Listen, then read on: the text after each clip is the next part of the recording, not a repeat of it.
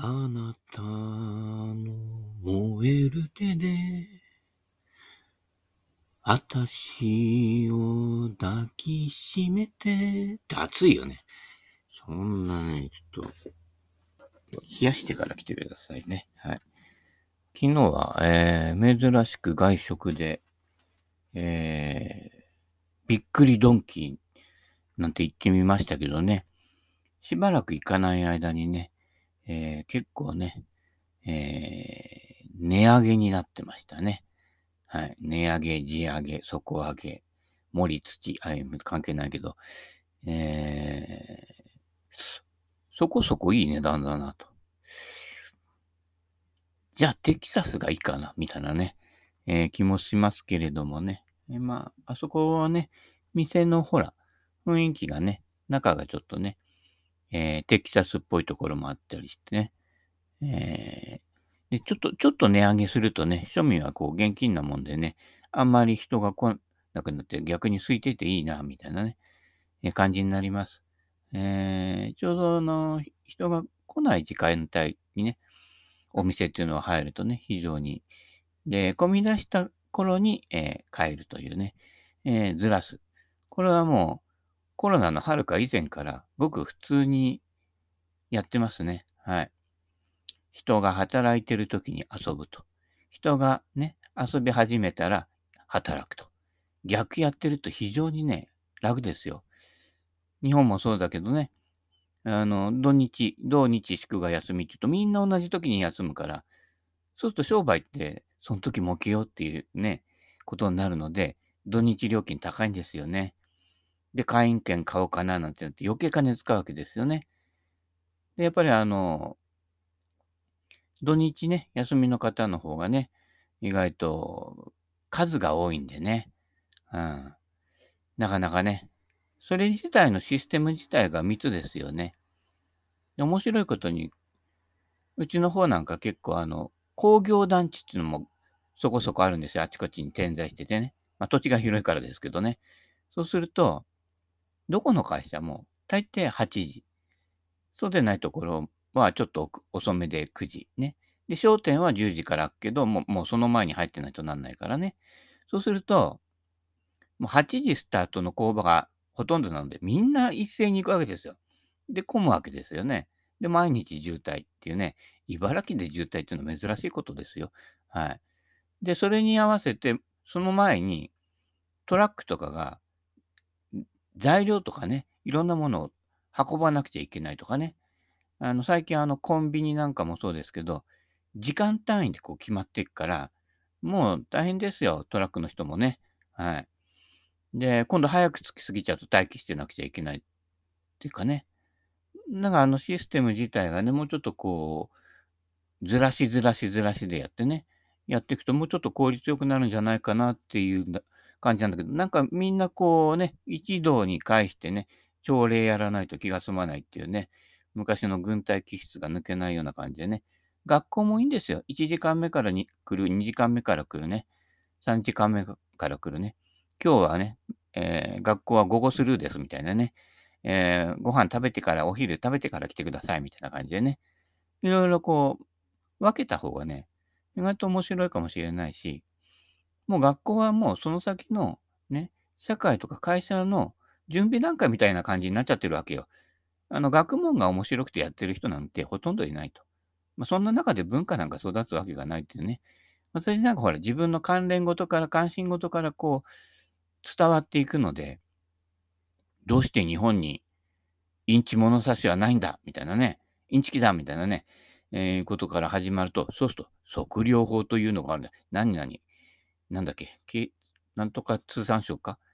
測量法とかね、紐解いてみるわけですよね。なるほど、そういうものになってるのか、みたいなね、えー、ことでね、多少知識が増えるんですね。で、自分の関心事から言った知識って意外としつこく覚えてるんですよね。結構あのね、古い時代のことをね、そこそこ覚えてるっていうのも、その時なんかこう、関心持ったり疑問に持ったからですよね。あの、物理や数学の方程式とかね、そう、英語の文法のね、決まりなんて忘れちゃってますけどね。それでもなんとかね、通じる。うん。まあ今、あのね、Google のね、英訳和訳なんてあるからね、適当に入れてみるとね、えー、この森を使うと、え、森を使うの？って言ったらね、あの、パーシモンウッドのウッドに反応してね、森って訳しちゃうんだね。はい。森さんもパーシモン使ってますか？はい。森さん聞いてる？どの森さんじゃいみたいなね、えー、いうことになりますのでね。えー、スライスのスーさんで検索するとね、私の周りね、2人ぐらいいてね、どっちのスーさんみたいなね、えー、ことになるのでね、えー、なるべく個人指定でね、えー攻撃してあ、攻撃じゃねえ。はい。えー守りに入らないとね、えいうことで。えどこでしょう？あら、しおりが落ちましたね。はい。えブッダの言葉。ぶったら豚によく似てる。ね。君も相手もやがては死んでここから消える。いいね。あの、事実を言うと意外とショックだったりするけど、こういうことを、こう、回避してんだね、ずっとね。で、身近な誰かが死ぬと、バタバタっと慌てて、あの、私も前関わってたんですけれども、えー、死別、死別で嘆き悲しむ人に寄り添うという会がございましてね、今もいろいろありますよね。いろんな要因で病気とかね、えー、最近は残念ながら自殺関係も多いんですけれども、まあ、いろんなそういうこう集まりがあってね、やっぱりこう、類は友を呼ぶじゃないけれども、同じような体験をした人たちで集まってね、こう、話を深めていく。というね。まあ、慰め合うで終わっちゃうとね、あの、進展がないんですけれどもね。まあ、仏教なんかではかなりそれは当たり前だよ、みたいなね、ちょっとどっかこう、冷めたこう、クールなね、えー、ところがあってね、そうは言ってもね、っていうね、人間だものね、千田光夫みたいな感じもあるんですけれども、な、えー、まあ、そこのところのね、そうは言ってもなんとかだよっていうところをね、こう聞いていくのがね、そういうこう、死別体験者の会とかでね、そのうちに話し合ってるうちにね、最初は泣いてばっかり言った人がね、こう、だんだんこう、笑顔になっていくっていうね、そういうプロセスがね、あるんですよ。はい。えー、それ、なかなかね、一人で引きこもっているとね、ずっと嘆き悲しんでね、私はこの悲しみを一生ね、引きずって生きていかなければならないって言ってるあなたがもう85歳ぐらいですからね、もう少しですから。もう少しの辛抱ですね。ということはね、意外とね、言っちゃなんだけど、死んだ旦那のことを悲しんでいるようだけれども、結構自己中。はい。ということがね、結構あります。はい。えー、で、結構ね、世の中ね、身内じゃなくてもいっぱい人亡くなってるんですよ。いろんな亡くなり方でね。で、その人たちのことは悲しまないんかいみたいなね。そうすると、自分が大変になる周りの人の死を悲しむっていうところがあって、あ、それって、優しい人？みたいな感じになってくるわけですよね。そうするとね、あらみたいなね、えー、そこからこう目覚めが起きてきてね、あら、私ももうすぐ死んじゃうわっていうことでね、えー、だんだんこう、あ、みんな一緒ね、みたいな感じで、こう、ざっくばらになっていくというね、えー、まあね、身も蓋もない。真実というのは、身も蓋もないんですよ。でも、真実を受け入れるところからじゃないければ、ただの気休めです。はい。いずれ自分自身にやってくるものを先送りにしないと、はい、いうことですね。うちもね、母親亡くなった時、癌だったので、半年ぐらいかけて弱っていくんですよね。で、ずっと病院に行って病室にいるとね、こうなんか自分も死んじゃ死んじゃうんじゃねえかっていう感じになってくるわけですよね。そうすることによって、ね、自分も母親と同じようなプロセスを歩んでいくわけですよね。そうすると、その心情がこう、分かってくるし、あ、どうなっているのかなっていうのも分かってくるわけですよね。で、これは他人事じゃないと。いずれ次は俺だから、みたいなね、なってくるわけで、そのプロセスをね、ゆっくりと体験できるっていうことは、非常に大事なこう気づきを与えてくれるものでしたね。だからね、基本的には私は癌はね、治療しちゃいけないと。そのままそのまま、ゆっくり、たっぷり、のんびり、みたいなね、いう感じでね、一緒に体験していくっていうことで、なんかこうね、あ、治っちゃった、元気になっちゃった。では、学べないものが、ま、まあ、だから死んじゃえばいいっていう話じゃないですけれどもね。でも、自然に受け入れるという姿勢が実は自分や、自分がこういろいろ気づくと、相手も安心してくるわけですよ。そういう相乗効果があるわけね。で、自分が不安だと、これ絶対直さなくちゃいけないとかなって、すごい躍起になってね、で、副作用いっぱい起きてね、で、苦しむわけですよね。で、結局は大体同じぐらいね、頑張っても頑張らなくても同じぐらいの期間で亡くなっていくんですけれども、多くの場合はね、医者の知り合いも多いですけれどもね、昔のね、同級生だったあいつとあいつがあいつが医者になってるわけですよ。どうしてもその病院に行く気はにはなりませんね。あいつがだよみたいなね。まあ、その後ね、人間が変わったかもしれませんけれどもね、まあ大抵は変わってないんですけどね、気をつけてくださいね。えー、専門家、ね、あの、信頼しすぎるとね、あの高校の同級生のあいつだよってね、いうのがありますからね。はい。人間ね、50年経ってもなかなか変わりませんからね。えー、君も相手もやがては死んで、ここから消える。まあ、だからね、いろんな感情の起伏があってね、あいつは敵だ、ね。えー、シルバーマンは敵だみたいな、ピーだな。いろいろなるわけですよね。で、そこで反応すると、また次がやってくるわけですね。そうすると、こう、敵がいっぱいでで出てくるわけですよ。はい。で、味方と思っていたのがね、ある日突然ね、味方でなくなるわけですよね。なぜかというとね、結構都合で生きてる方が多いということでね、えー、いわゆるね、あの、その時のバーッと来る流れっていうのは、軽く受け流す。例えば、ボギーが出たね、バーディーが出た、バーが出た、あ、イーグル出ちゃった、ホールインワンだって言ってもね、結局18ホール上がると大体同じスコアっていうのね、これ間違いないのでね。ということは、実力なりに進むということなので、そこで一喜一憂していることで、あーとかね、舞い上がっちゃったりとかね、落ち込んだりすることでね、次のショットをミスしてるっていうことがね、ほとんどですよね。誰とは言えますけれどもね、挽回しようとしてね、低い球打つんだってね、ウェッジで低い球打つ練習普段からしてるっていう話ですよね。で、強く打っちゃうんですよ。で、ライも悪いからね。そうしたらいつも以上に高く上がるんですよね。そういうことです。はい。普段から練習しといてくださいね。はい、えー、っと。どのみち君もやがてここからいなくなる。どのみち私もやがてここからいなくなる。じゃ、まあ、いっか。すごいね。これ達観だね。いや、ブッダがこう言ったかっていうと、ブッダがどの道とかね、トラさんじゃないけど、とどの、とどのつまりよ、みたいな感じではね、言ってないと思うけど、意外と気さくな人だったと思います。はい。まあまあ、わかんない人はね、ドラえもんにタイムマシン借りてね、えー、行って、いね、過去に行ってみてください。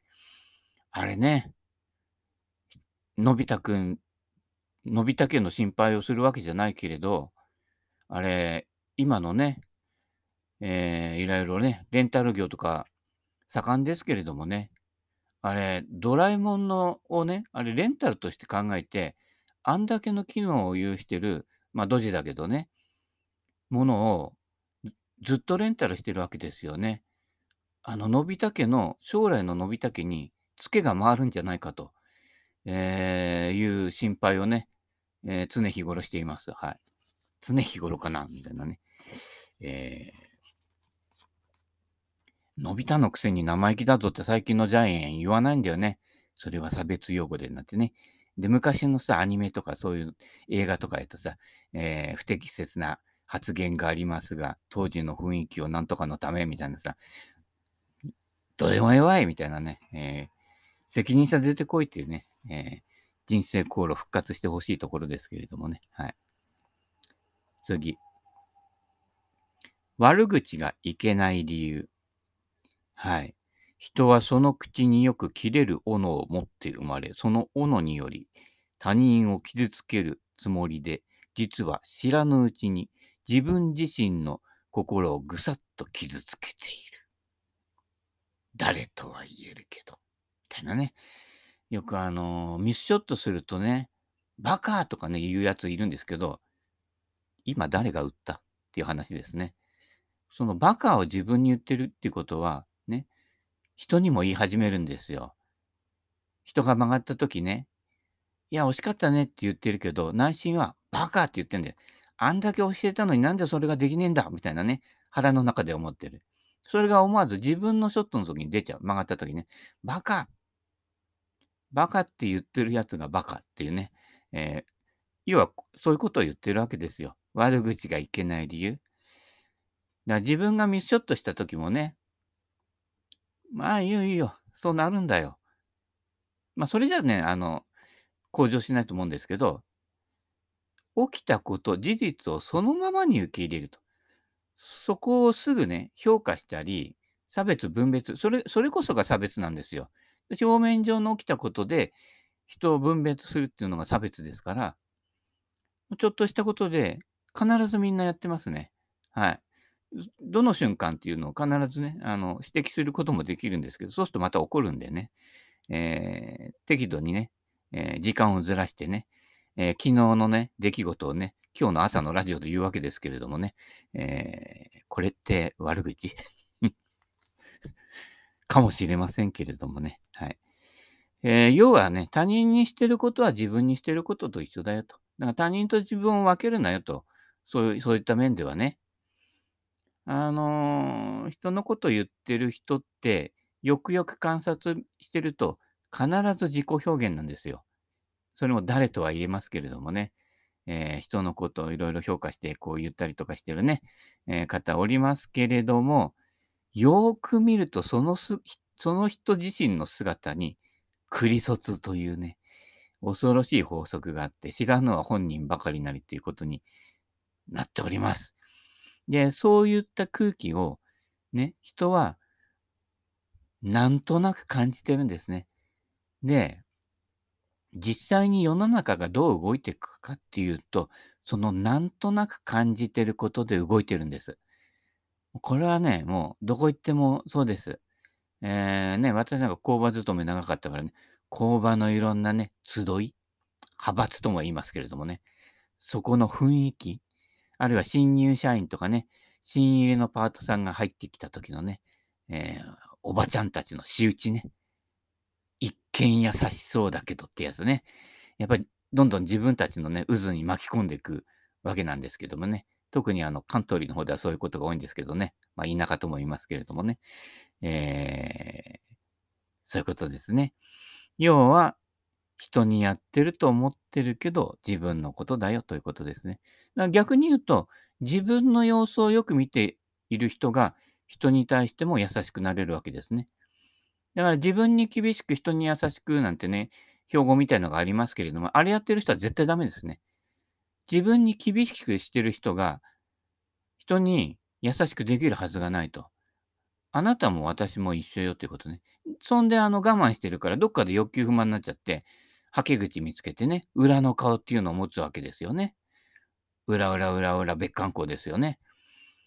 あんないい人がね、あの、ネットではね、バットマークいっぱいつけてるみたいなね、そういう輩になっちゃうわけですよね。えー、非常に暴言入ってたりするわけですけどね。だったらね、私みたいに均一に暴言入って、暴言、暴言とは自分では思ってないんだけどね、えー、取る人が取るとね、えー、暴言になってるらしいんですけれどもね。でも、陰口言うよりいいでしょ。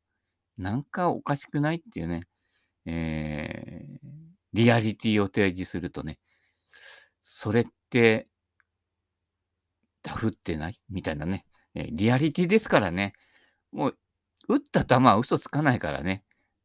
それ、あ、まあいいや。えー、ね、今、個人名が浮かんできてしまったので、次行きましょうね。人を苦しめるのがいけない理由。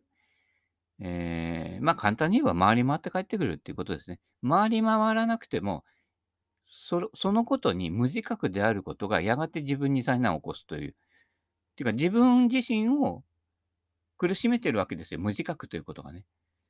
だから、いいこと悪いことを分別する必要がなくて、自覚があるかどうかっていうことですね。だから、あの、私、自意識過剰で神経症なのかしら？いや、っていうかね、自意識過剰じゃなくちゃダメ。だいつも目の玉外向いて、外のことにばっかり反応してる、ね、人いるでしょ。で、そういう人がけ結果的に打算的になっちゃうんだけど、で結局自分の保身をしてるっていうね、身を守ってることになっちゃって、その間に人を傷つけてるっていうね、えーいう人がね、あの人とあの人じゃないかな、みたいなね、本人は良かれと思ってね、いいことしてると思ってるからね、うん、そのギャップは大きいですよ。そうしてるその結果というよりかは、そのプロセスにしてるときの行いや言動でその人は見られている、感じ取られているということですね。